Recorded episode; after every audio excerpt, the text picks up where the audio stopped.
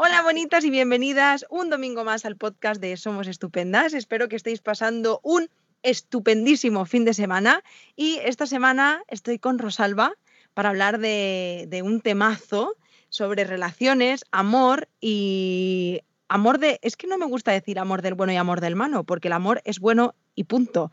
Pero vamos a entenderlo mejor como violencias tóxicas versus relaciones sanas. Hola Rosalba, ¿cómo estás? Hola Yaisa, ¿qué tal? ¿Cómo estás? Mira, encantadísima de estar aquí nuevamente contigo y con todas vosotras que nos están escuchando, que son fans número uno de nuestros podcasts y yo encantadísima de verdad de poder hablar hoy de un tema tan maravilloso como es este de las relaciones amorosas.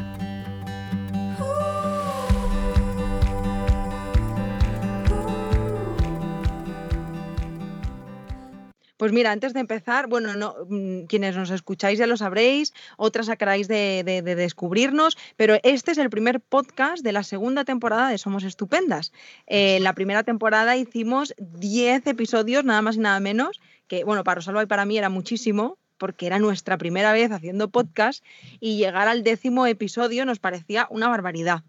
Así que bueno, nos hemos tomado el mes de agosto de vacaciones. más o menos.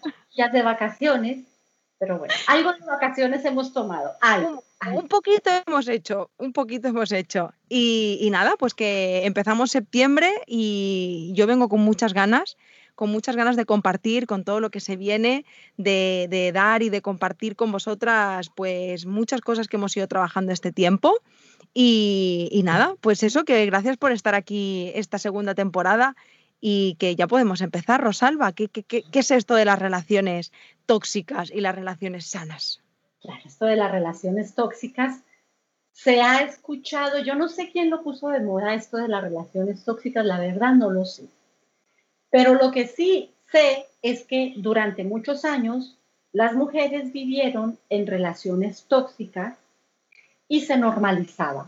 Mm el maltrato era normalizado, la invalidación era normalizada, eh, eran personas, mujeres, mm, que sufrían en silencio todos esos maltratos psicológicos, verbales, inclusive físicos, todos esos abandonos a sí mismas. Y durante muchos años, es que yo creo que fueron muchísimos años de total. de hecho, yo creo que no, no, no ha pasado todavía. O sea, sigue siendo un tema muy latente. Sigue siendo un tema muy latente, pero yo pienso que lo que ha contribuido a que se verbalice más precisamente es el estar eh, tan integrados a estas nuevas tecnologías donde el acceso a la información es mucho más fácil, donde ya no tienes que esperar a tener el ojo con un moretón en el ojo para ir al médico y para que el médico te diga qué está pasando, es que hay una agresión física o lo que sea, sino que afortunadamente, mira por dónde, que yo soy antitecnología, pero mira por dónde, Yaisa, que yo agradezco que hoy en día tengamos más acceso a este tipo de información para poder detectar qué mm. tipo de relación es la que estamos viviendo y en qué tipo de relación estamos. Entonces, esto de, acuerdo. esto de las relaciones tóxicas es más viejo que el vino. Esto viene de siglos atrás, de, de todos estos estereotipos y de todas estas ideas preconcebidas sobre cómo se debe comportar un hombre y cómo se debe comportar una mujer en pareja. Y aquí hablamos también del machismo. Aquí hablamos de todas estas creencias del rol de la mujer y del rol del hombre en una pareja. Y cómo se han ido alimentando y nutriendo de manera totalmente inconsciente durante generaciones. Hasta que llega un día y afortunadamente este día llegó en esta era contemporánea en la que estamos viviendo, en que la mujer dice, stop, aquí, aquí. aquí algo está pasando y empiezan a crearse todos estos colectivos que de alguna manera no es que quieran reivindicar el feminismo ni mucho menos, lo que quieren es reivindicar la igualdad y lo que quieren de alguna manera es ser escuchadas. y escuchadas desde lo que han vivido durante generaciones. Entonces, mira que sí, a mí me parece muy adecuado que toquemos este tema hoy porque justo lo vamos a transmitir a través de un podcast que llega a todo el mundo a través de Spotify, a través de la plataforma, ya no seas iTunes y que ustedes más. En todos lados, estamos en todos lados, en la galaxia. Todo llega a la galaxia, los satélites nos ayudan a que llegue a todas partes y pues vamos a aprovecharlo para discernir un poco más lo que es una relación tóxica, entendiendo primero quizás lo que es una relación sana. Sí, de hecho, mira, fíjate, Rosalba, perdona, ¿eh? pero eh, antes que decías que crees que es algo que lleva acompañándonos, no sé, desde que se creó la historia de la humanidad, lo que ha pasado es que yo creo que se ha naturalizado y normalizado tanto las relaciones tóxicas que entendemos eso como amor. O sea, entendemos que eso es el amor. Y es súper peligroso, porque además es un constructo, una creencia que va pasando de generación en generación, porque al final, bueno, yo sufrí violencia de género y pienso, pues es que tampoco está tan lejos de lo que a mí me han enseñado o de lo que yo he visto. ¿Te das cuenta? Entonces, ¿por qué iba yo a darme cuenta? ¿No? Es verdad. Mira, en Colombia hay una expresión popular que dice, si no te pegan es porque no te quieren. Y es una expresión que yo la escuché durante muchos años y la, y la dicen con humor, la dicen con humor, pero ¿tú te das cuenta lo que encierra esa frase, lo que hay detrás de esa frase? Bueno, ¿y el quien te quiere te hará llorar?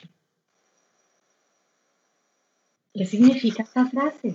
Yo me quiero matar. lo sigues escuchando hoy en día, lo sigues escuchando sí, hoy en día. Sí, sí, y tanto.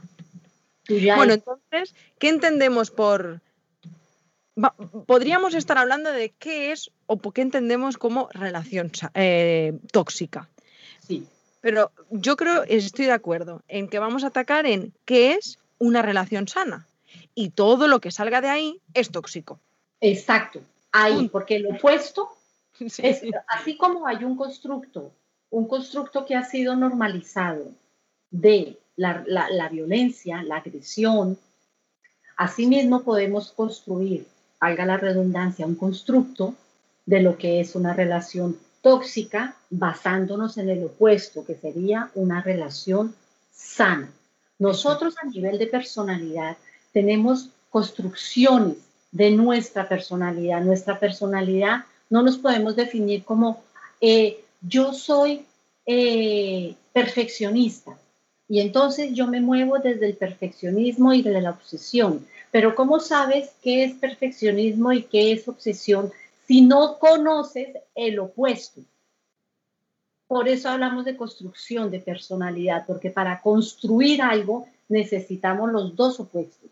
Y en este caso, pues vamos a ver lo sano para comprender lo tóxico. Tú, por ejemplo, Yaisa, has, has tenido la desafortunada fortuna de estar en una relación de violencia de género. Hmm. Y has tenido la maravillosa fortuna de estar en una relación sana. Entonces, intenta definirme con tus palabras, de tu, de tu propia experiencia, ¿Qué es para ti una relación sana? Y vamos completando. ¿Te parece? Sí, pues mira, es que me, río porque digo, aunque la relación sana entiendo que es la que estoy teniendo actualmente y con la que llevo 10 años, sea una relación sana y nos estemos basando en eso y ni se parezca a la relación que tuve hace 10 años con una relación de violencia de género, esta relación también ha sido una relación tóxica y no tenía la misma toxicidad que la relación que, viví hace 10 años. O sea, son toxicidades diferentes, pero son toxicidades. Y esta última eh, era muy peligrosa porque ni siquiera sabía que había toxicidad, porque era una toxicidad disfrazada de cosas que están aún más naturalizadas, como por ejemplo la dependencia emocional yo tenía de es que yo sin él me muero, ¿no? esa sensación que tenía, ¿no? Entonces, yo podría decir que es una relación sana gracias a trabajarlo en terapia y a trabajarlo en terapia de pareja desde hace relativamente muy poco tiempo. Sí. Em, así que me, va a costar porque estoy justo en esos aprendizajes, yo también, ¿no? Pero ¿qué consideraría una relación sana? mm, yo creo que una relación para mí tiene que tener cuatro elementos fundamentales. Me los sé de memoria porque me los he construido yo sola y ahora seguro que se me olvida alguno. Si no, Jordi, que está ahí atrás, me ayuda. La primera, y me he dado cuenta que es la base de todos los males y de todas las soluciones, es la comunicación. Sí. Entendiendo también que hablar mucho no es comunicar. Exacto. Hay que hablar bien. El segundo, la admiración. Para mí es muy importante admirar a mi pareja, porque yo la admiro y aprendo, y, pero, y, que me, y que me admire a mí, como el sentirte como eh, eh, orgullo, no de orgullo, mira qué pareja tengo, sino de, de admirarla, ¿no? Como persona, eh, como ser humano. Em, amor, ¿cuáles son las otras? Siempre las decimos, ¿eh? Se me ha ido la cabeza. Comunicación. Admiración. Admiración. Confianza. Bueno, nos falta una, ¿eh? Estamos haciendo el ejercicio juntos. Buenísimo. ¿Cuál era la otra? Ella lo sabe, ¿no? No, no, era lo que nosotros digamos. Ah, vale. Bueno, pues venga, vamos a poner confianza y la otra ya me vendrá. Confianza. Vale, y entonces para ti esas cuatro. Bueno, que son tres en realidad. La cuarta no, no, no nos viene. Estas son para ti pilares de una relación sana. Sí. Y está bien, la comunicación es muy importante para tener una relación sana. La admiración, digamos que sí, puede ser importante para tener una relación sana. La confianza es importante para tener una relación sana. Pero más allá de esto, la simetría es importante para tener una relación sana. Y esa simetría, y esa simetría se ve reflejada en la igualdad que se construye en la relación. Sin embargo, aquí hay una cosa interesante y quizás tú lo vas a entender con lo que has vivido tú en tu historia de pareja con Jordi durante estos 10 años. La relación tuya con Jordi empezó siendo una relación asimétrica, porque no era una relación de iguales. Había bastante asimetría. Y esta asimetría pues generaba el malestar correspondiente sufrimiento de parte y parte, esta desigualdad que se sentía en ciertos puntos de la relación. Sin embargo, desde esta asimetría, ustedes construyeron una relación de dependencia complementaria, en la que lo que no tenías tú, te lo daba el otro, y lo que no tenía el otro, se lo dabas tú. Y entonces, desde la dependencia, se complementaban. Y mira por dónde que esto también es una relación sana. Tú dirás, ¿cómo así? ¿Cómo puede ser una relación sana si es una relación de dependencia? No, no, espérate, necesito parar el podcast ahora mismo e ir a abrazar a mi cachorrito. Eh, estoy, estoy muy feliz porque yo pensaba, jo, amor, ¿te has dado cuenta después de nueve años juntos que acabamos de descubrir que tenemos una relación tóxica, en plan, qué mal, porque claro, cuando hicimos terapia de pareja y nos contaban el niño, el padre y, bueno, como el equilibrio que era entre iguales y yo a veces estaba donde el niño, que esto fíjate me parece muy interesante Rosalba, no sé qué piensas tú, pero vamos a detenernos aquí, vamos a explicar, bueno, más bien tú, qué es esto de entre iguales o asimétrica, porque eh, porque entiendo que muchas personas, muchas de las personas que nos están escuchando puedan entender que al tratarse de una relación, eh, bueno, en la que hay un hombre y una mujer, eh, igual están interpretando una desigualdad en cuanto al género se refiere. Ah, y no hablamos, no hablamos de género. Entonces, como yo creo que hay falta, bueno, yo es que cuando hice terapia y me hablaron de esto, para mí era, mm, no sé qué me estás contando, una novedad absoluta. hacemos un, sí, vamos a explicarlo. Claro eh, que sí. ¿A qué nos referimos con esta simetría? Mira, primero, lo que, lo, que quisiera terminar de cerrar es por qué puede ser una relación sana cuando es basada en esta dependencia complementaria. Porque si en la relación ambos saben conscientemente en lo que le complementa a la pareja y sabe completan, conscientemente, perdona, en lo que ella complementa a su pareja, resulta que el déficit del otro no se vive de la misma manera, porque tú eres responsable también y lo asumes como que, vale, yo complemento a mi pareja en su carencia o en su déficit, pero resulta que mi pareja también me complementa a mí en mis déficits y en mis carencias. Y entonces así, aunque sabemos que es una relación de dependencia y que obviamente hay esta asimetría, nos complementamos y vamos bien. ¿Qué significa eso? Que a ojos del profesional más, eh, ¿cómo vamos a decir? Más rígido a la norma psicológica, dirían, no, no, no, no, no, no, no, tienen que ser independientes, ¿cómo van a ser dependientes? Tienen que promulgar la igualdad y bla, bla, bla, bla, bla. En la realidad resulta que hay muchísimas parejas así, dependientes, complementarias y que son felices que siempre están juntos, que no pueden hacer las cosas separados, que van, la sombra del uno es la del otro, y resulta que están bien. Y para otros dicen, ay, pero es que de verdad son, parecen garrapatas, que no se despegan ni un segundo, ¿no? Que están ahí pegados como unas melcochas.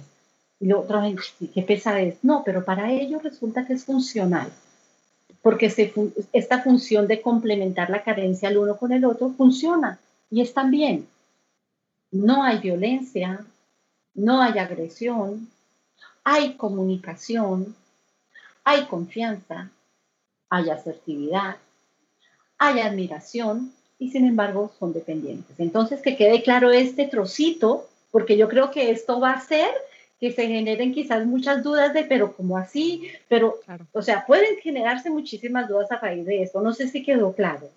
No, yo te lo agradezco mucho y me ha quedado claro, clarísimo, porque, repito, me estoy sintiendo muy reflejada. Jordi y yo tenemos esa relación que es que cualquiera diría, pero ¿cómo se aguantan? Claro, trabajamos juntos, vivimos en una furgoneta de tres pasos, mide tres pasos nuestra casa. Jordi y yo no sabemos lo que es separarnos dos días, porque nos encanta estar juntos. Es una cosa como dos quinceañeros nivel primer día de relación. Pues así llevamos nueve años. Y además es que estamos muy acostumbrados a estar juntos, siempre hemos trabajado juntos, siempre... O sea, es que entonces nosotros somos felices así, ¿sabes? Y cuando nos separamos lo disfrutamos mucho también, pero nos echamos de menos. Es como, ay, es que juntos nos lo pasamos mejor. Eh, y, sí que es verdad que, que, a veces hemos pensado, esto igual no es muy sano, porque nos hacen creer que eso igual no es muy sano. Pero es que nosotros somos felices así. Ya está. Ya está. Y aunque ante ojos de un erudito pueda que no sea una relación sana, son vosotros los que están viviendo la relación y la experiencia de estar en pareja. Claro. porque ni para ti ni para Jordi hay sufrimiento. Entonces ya están. Aunque sea así, con este déficit, desde la carencia, que sea complementario, pero están. Y mira, bien está bien. También está bien. Entonces, mira, esto de la simetría, ya pasando a otra cosa, lo de la simetría. A ver, en pareja, como en terapia y como en terapia individual, lo que promovemos es una autonomía emocional. Y una autonomía emocional tiene mucho que ver con qué? Con la igualdad, en la que tú qué eres capaz de hacerte cargo de tus propias necesidades, de cumplir y suplir tus carencias, de satisfacer tus deseos, aquello que te hace que te genera placer, que te gustaría hacer. En la medida que tú eres una persona autónoma, sea hombre o sea mujer, cuando tú te unes en pareja con una persona autónoma, ¿qué significa? Que hay dos adultos autónomos en igualdad de condiciones capaces de responsabilizarse en cada uno por su propio bienestar capaces de gestionar y de suplir sus necesidades y capaces de compartir un espacio en común. Cuando estas condiciones se dan, eso es a lo que nosotros llamamos una relación de simetría, en la que ninguno de los dos depende de ninguno, sin embargo, los dos se sienten bien juntos. Pero si por alguna razón uno no está, el otro no se siente incompleto y se siente bien. Y cuando está con la otra persona, sí, la persona se va, si la relación termina por las razones que sean, esta persona que se queda no se queda incompleta, se queda más nutrida. Es como si creciera o como si hubiera crecido al estar al lado de esta persona. Y eso es la simetría. Y entonces, tú hablabas hace un minuto que cuando, cuando estuviste en terapia revisaste el, el cuadro este del análisis transaccional que te explica cómo se posicionan los hombres y las mujeres en una pareja, desde el rol de adulto, desde el rol de niño y desde el rol de padre. Son las tres figuras posibles en una relación, pero no solamente en una relación de pareja, en una relación con los hijos, en una relación de amigos, inclusive en una relación laboral. Este mm. esquema funciona para todo tipo de relaciones. ¿Qué ocurre? Que queremos una relación de simetría, que si queremos, por ejemplo, mejorar la relación que tenemos y construir una relación más de simetría, pues hemos de regularnos ambos, hombre y mujer, mujer, mujer, la pareja, desde la posición de adulto. Adulto, adulto, simetría. También se pueden regular desde una posición de niño. Niño, niño, simetría. Entonces serían dos niños grandes, caprichosos los dos, pero que se, se entienden mutuamente. Impulsivos los dos, pero que se entienden mutuamente. Tercos y tosudos que van a la suya, pero mira, si se entienden, pues igual hay simetría. Y también puede haber simetría en una relación de pareja que se regula desde el rol que representan como si fueran papá y mamá. Entonces, cuando son extremadamente cuidadosos, protectores, dadores, ¿no? Y que están pendientes de que al otro no le pase nada, pero el otro está igual. Hay simetría. ¿Cuál es el problema? Hay simetría. Ahora, ¿qué ocurre? Imagínate que tú te has trabajado, te has convertido en una mujer autónoma, te cuidas, autocuidado, eres capaz de valerte por ti misma, de decir que sí, decir que no, de protegerte. Y resulta que tu pareja todavía no ha llegado a este estado, ontológicamente hablando, de evolución psicológica. Y entonces se ha quedado, imagínate que en, el rol de niño. Aquí hay una asimetría importante. Y cuando hay esta asimetría tan importante, aquí puede haber malestar. Porque la comunicación, para que sea efectiva, has de ponerte a la altura de la persona. O sube él o bajas tú, para que te puedas comunicar con esa persona. Y entonces ni quieres bajar tú, ni él quiere subir. Va para direcciones diferentes. Y fíjate que me parece muy interesante porque me han escrito muchas personas, más de las que podemos imaginar, muchas mujeres, de que a raíz de iniciar su proceso de terapia, están sintiendo que cada vez se alejan más y más y más de sus parejas, porque ya es como que no, ¿no? Es que no, es como estamos en órbitas diferentes, ya. ¿no? Sí. Y fíjate que le estoy encontrando ahora todo el sentido, porque al final se están regulando desde... Exacto, claro. Y entonces, si empieza a haber problemas en pareja, cuando tú estás haciendo un trabajo individual, hay varias opciones. O tu pareja participa en el proceso para estabilizar un poco esta relación o tu pareja empieza a hacer igual un trabajo individual. Hmm. O hay una ruptura de pareja también. Oye, que es muy honesto y muy sensato, que a veces le tenemos un miedo, un pavor a las rupturas y hay veces que piensas, oye, si es que si no es que no, o sea, si no es compatible, no pasa nada, o sea, vamos a ser más felices separados que juntos. Y sobre todo ocurre que cuando haces un proceso de terapia individual, que te estás trabajando a ti, que trabajas tu confianza, que trabajas tu autoestima, tu propia validación, que aprendes a legitimarte a ti antes que a cualquier otra, que ya no estás pendiente del valor que te da el otro, sino del valor que te das tú. ¿Qué ocurre? Que cuando llega la ruptura, si es que llega, la vives de una manera diferente. Porque ya no dependes de esta persona para ser feliz, como lo pensabas antes de una manera muy idealista y muy mágica. Te das cuenta de que tú aprendes a ser feliz por tus propios medios y que solamente depende de ti, tu propia felicidad. Y entonces cuando se llega a este punto de evolución ontológica, mira, la ruptura se da. Sí, se da algunas veces, pero no duele tanto. Duele cuando se da antes del proceso, porque no has hecho este trabajo. Y entonces no entiendes por qué te deja o por qué le dejas o qué es lo que pasa, le sigues queriendo, es que sin él me voy a morir, es que no puedo respirar si no está él, es que porque no me llama y me explica las cosas. Yo necesito que me diga que me quiere, porque todavía estás en esta trampa. Una vez pasas todo este proceso, te trabajas a ti mismo y hay una ruptura, pues mira, lo entiendes mucho más claro. Sí.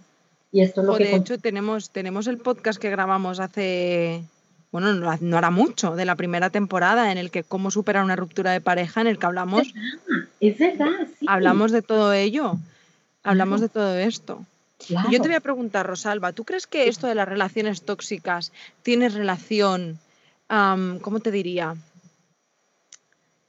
¿cuánto tiene que ver o cuánta implicación tiene, o sea, cuánto tiene que ver básicamente lo que hemos aprendido en casa, lo que nos han enseñado, esas creencias, desde, por ejemplo, una escasa autoestima, por ejemplo, o lo que vemos. No me refiero a cosas tan, tan mm, obvias, evidentes, como muchas cosas, como muchas personas pueden pensar, igual de una violencia muy visual de en casa, sino cosas, o sea, em, a ver cómo me explico, me estoy explicando fatal, pero yo he descubierto, y, no sé si esto lo hablamos en algún podcast, quiero recordar que sí, que al final el, caer en una relación tóxica no es algo al azar, no es que tengas mala pata. Mm. E, es, muy duro decir esto, porque, de verdad parece un poco como, bueno, te lo has buscado, y no, no es eso, no es eso para nada, no. Pero sí creo que, al final como seres adultos somos responsables de no podemos cambiar lo que ha pasado, pero sí podemos hacernos responsables y cambiar lo que hoy sí podemos cambiar. Y yo creo que si caemos en una relación tóxica es porque hay una serie de patrones y de creencias asociadas y aprendidas que nos hacen caer en relaciones tóxicas. Claro que sí, claro porque si no, no caeríamos. Es que es así. Y esto se explica claramente con la ley del espiral. La ley del espiral, ¿qué es, Jace? Cuando tú, si tú piensas una espiral, imagínatelo visualmente como es una espiral, ¿no? Un, una espiral.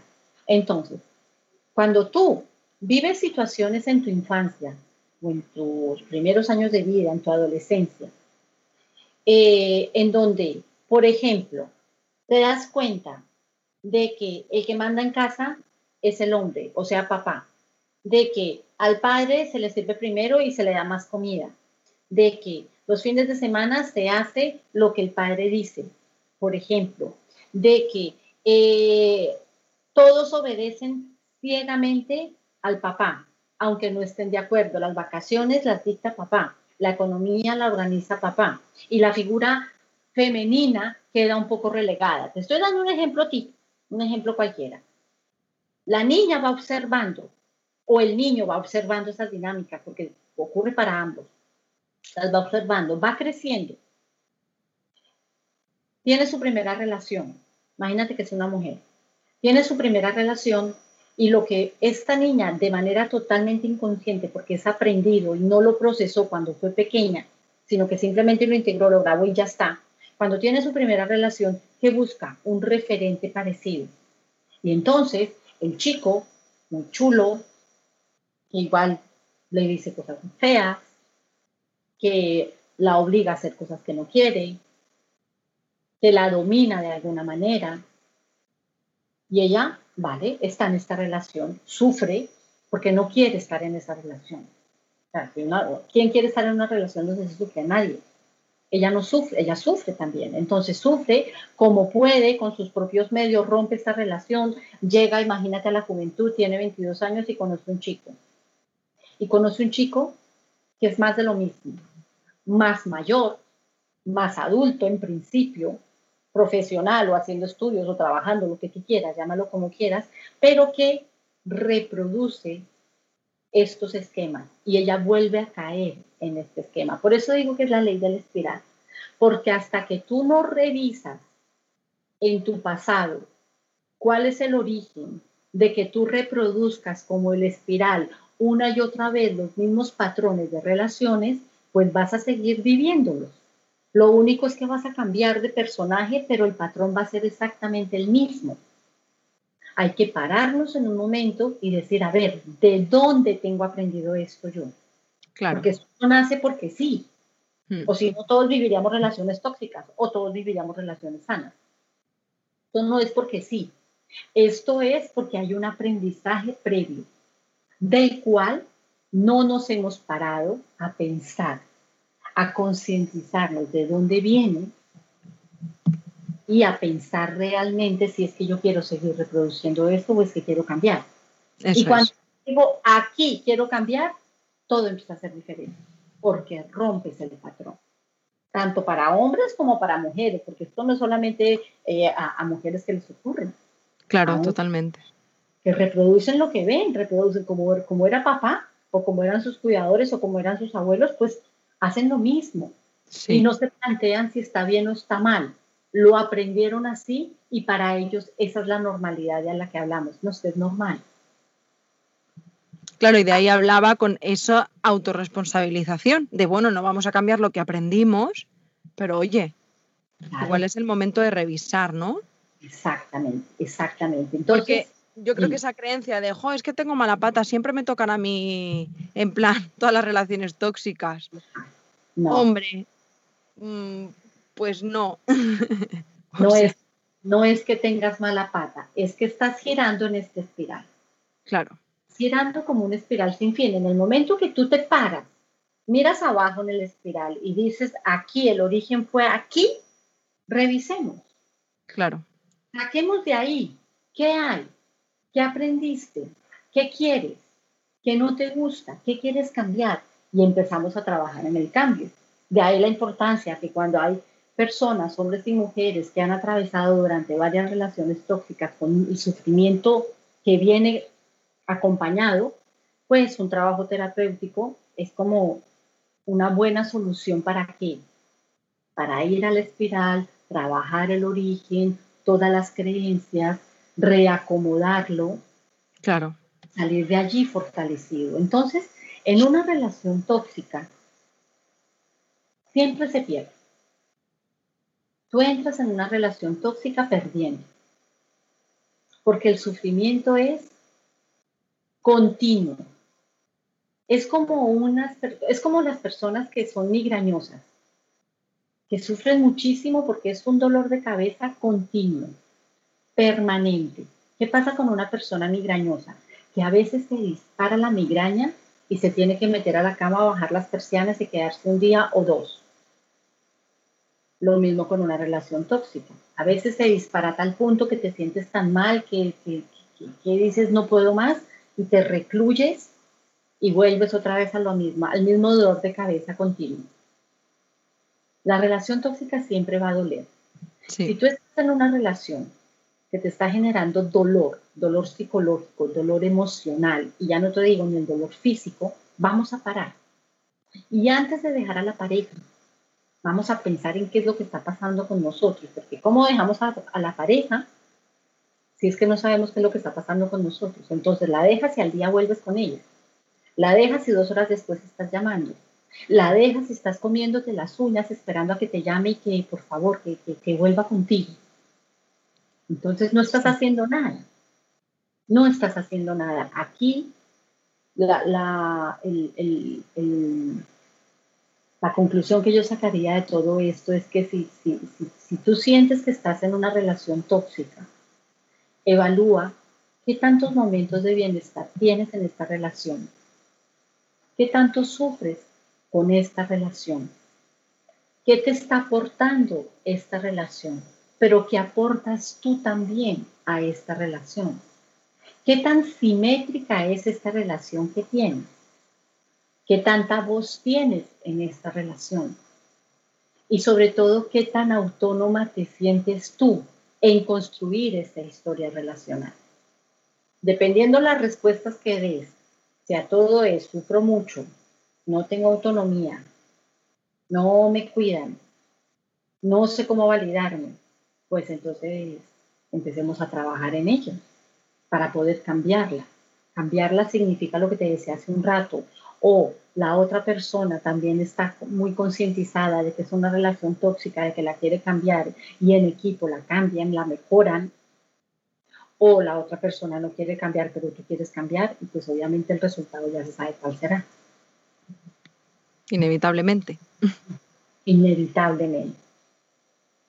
Pues mira, Rosalba, ya para ir terminando, que se nos va el tiempo, siempre se nos echa el tiempo encima y me quedan dos preguntitas que a partir de esta, o sea, de esta segunda temporada ya en adelante, os vamos a ir haciendo preguntas por Instagram. Esta, de hecho, ya la hemos sacado de, unos stories que os preguntamos. Vamos a hacer siempre dos preguntas que son vuestras. A ver. Eh, nosotras escogeremos las preguntas, pero las que más se hagan, pues eh, las sacaremos en el podcast para resolver las dudas que, más tengáis, ¿no? Pero antes yo voy a decir la conclusión que he sacado de todo esto, he sacado muchas, pero he sacado, fíjate, lo tóxico que es el mito de la media naranja. Y lo importante que es empezar a ver las relaciones, entendiendo las relaciones em, monógamas, eh, una relación de dos, eh, como una relación de tres. Porque siempre es uno, uno de la pareja, eh, la otra persona de la pareja y otra persona que es los tres. O sea, vosotros, los otros dos juntos, ¿no? En el caso de que seáis una triada, pues entonces hay un cuarto. O sea, siempre hay uno más. Y ese uno más es la relación.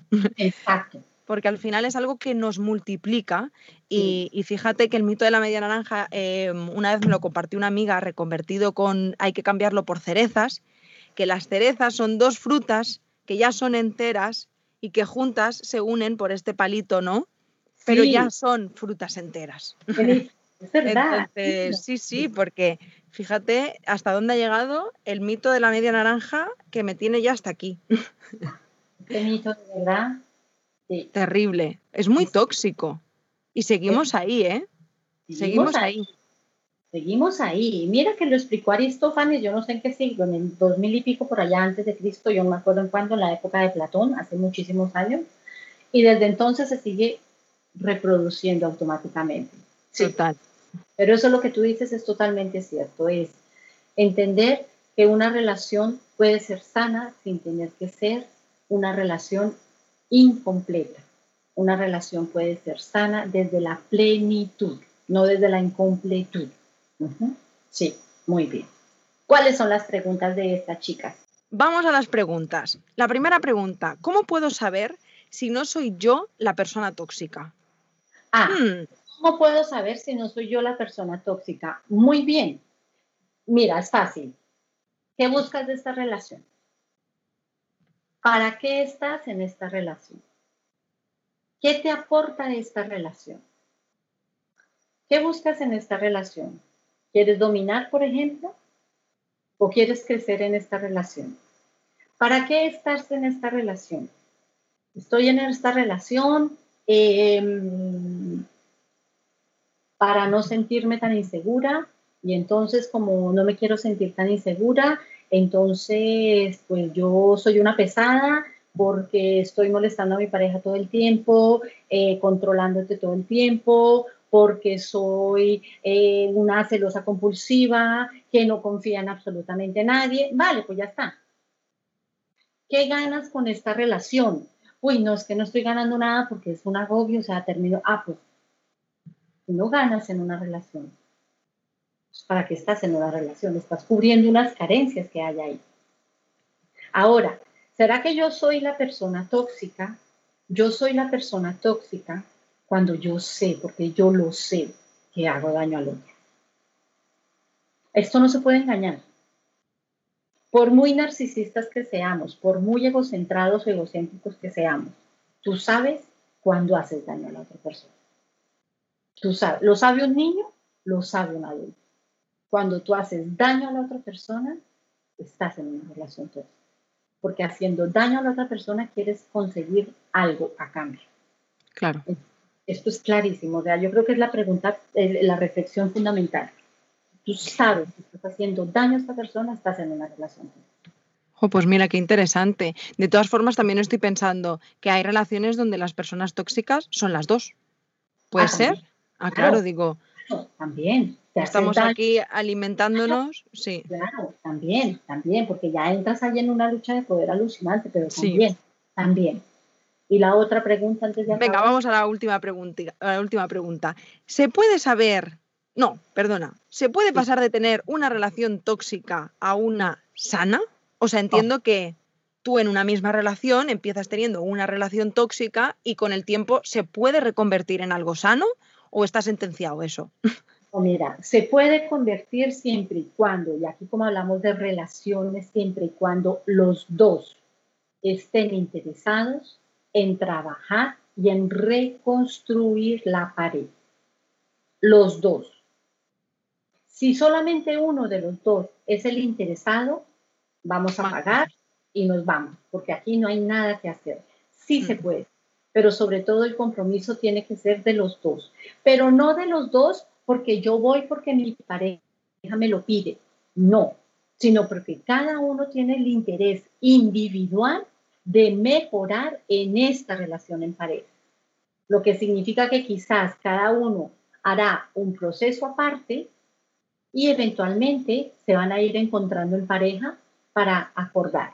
Pero sí se puede, claro que se puede. Lo difícil es que ambos estén de acuerdo en este cambio. Sí, lo entiendo. Fíjate que estoy 100% de acuerdo porque yo con Jordi he tenido una relación tóxica. Más allá de esto de desigualdades que decíamos que ya he descubierto que no, Jordi y yo al principio, también por lo que yo venía aprendido, por la relación que tenía, él por la suya, etcétera, celos, eh, bueno, falta de comunicación, o sea, mucha toxicidad. Y, Sí. y- y lo, y lo cambiamos, pero lo cambiamos queriendo cambiar. Ahí está. Y queriendo cambiar los dos. ¿Sí, Sí. te das cuenta? Los dos. Y al solo- mismo tiempo, porque muchas veces pensamos, no, es que no era la persona. Pues yo tengo mi historia montada de que a veces que no es la persona y hay veces que no es el momento. Jordi y yo sanamos, aprendimos y desaprendimos cuando los dos nos encontrábamos en el momento de que eso pasara y nos tuvimos que dar el tiempo y el permiso. Y de hecho lo- eh, estuvimos un tiempo que no estuvimos juntos, pero hubiera podido pasar que yo estaba en sintonía y él no o viceversa y hay veces pues que no es el momento. Entonces, bueno, cuando es el momento es como que, que pasa. Cuando pasa y cuando pasa es maravilloso. Ay, madre mía, que se me ha metido una avispa en la furgo. Ay, ay, ay. Vale, vale, ya está. ¿Vio? Sí, sí. No, no, no. Yo también les tengo pánico, madre mía. Nada, Bueno. Pues Entonces, hasta aquí. hasta aquí. Yo pienso que con lo que con lo que hemos hablado hoy, más el podcast que hicimos hace unos días de cómo superar una ruptura, en el hipotético caso de que haya una ruptura porque estás en una relación tóxica, el uno con el otro va a ayudar un montón y, Sí. y pues ya está, para eso están estos podcasts, para ayudar. Pues sí. Jo, Rosalba, pues muchísimas gracias una semana más. Gracias con todo mi corazón. Me ha encantado. Ha sido muy interesante. Me he sentido además muy bien porque he podido aportar más que en otros podcasts. La experiencia es un grado. y a vosotras, gracias por acompañarnos un domingo más. Gracias también por vuestras puntuaciones, comentarios y por compartir el podcast en redes sociales todos los domingos. Os mando un fuerte abrazo. Espero que tengáis una semana maravillosa. Y nada más, que nos vemos el domingo que viene. El próximo domingo. Muchísimas gracias. Estoy feliz, feliz, feliz, feliz de volver a estar aquí en esta segunda temporada. Vamos a hacer yo no sé cuántas, pero seguro que va a ser la mejor de las series. Y, y pues nada, nos vemos en el próximo episodio. Muchísimas gracias. Un besote fuerte. Feliz domingo. Adiós. Adiós.